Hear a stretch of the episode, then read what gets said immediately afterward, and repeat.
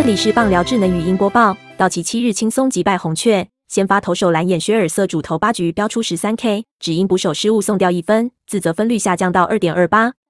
红雀打线击出六安打，但关键时刻不断有人吞 K，导致无功而返。道奇中场五比一获胜，薛尔瑟也成为国联赛洋奖的有力候选者。红雀此战打者积极出棒，首局就攻上三垒，但是被薛尔瑟连续 K 掉三人自行解围。红雀打线沉寂到第六局再度攻上三垒。此时捕手巴恩斯漏接发生补益，球滚到后方，薛尔瑟冲去本垒补位，差点杀到打者，但在道奇提出挑战后，主审维持安全上垒的判决，红雀终于打破鸭蛋。红雀总教练席尔特说：“薛尔瑟很强，名人堂等级的人物，我们过去多次交手，今天是他赢了。”薛尔瑟首局用掉二十二球，结果总计只用一百零三球就投完八局，此战同时让他达成第九季两百 K 以上。他赛后表示，变化球的策略成功。滑球和曲球连发，让红雀打者一筹莫展。薛尔瑟拿过三座赛扬奖，而且是少数在美联、国联都拿过赛扬奖的名投手。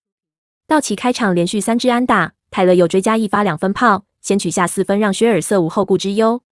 由于国西龙头巨人队同日也赢球，道奇人落后一场胜差。薛尔瑟十三胜四败，季中加入道奇以来五胜零败。本档新闻由中时新闻网提供，卢品清编辑。微软智能语音播报，慢头录制完成。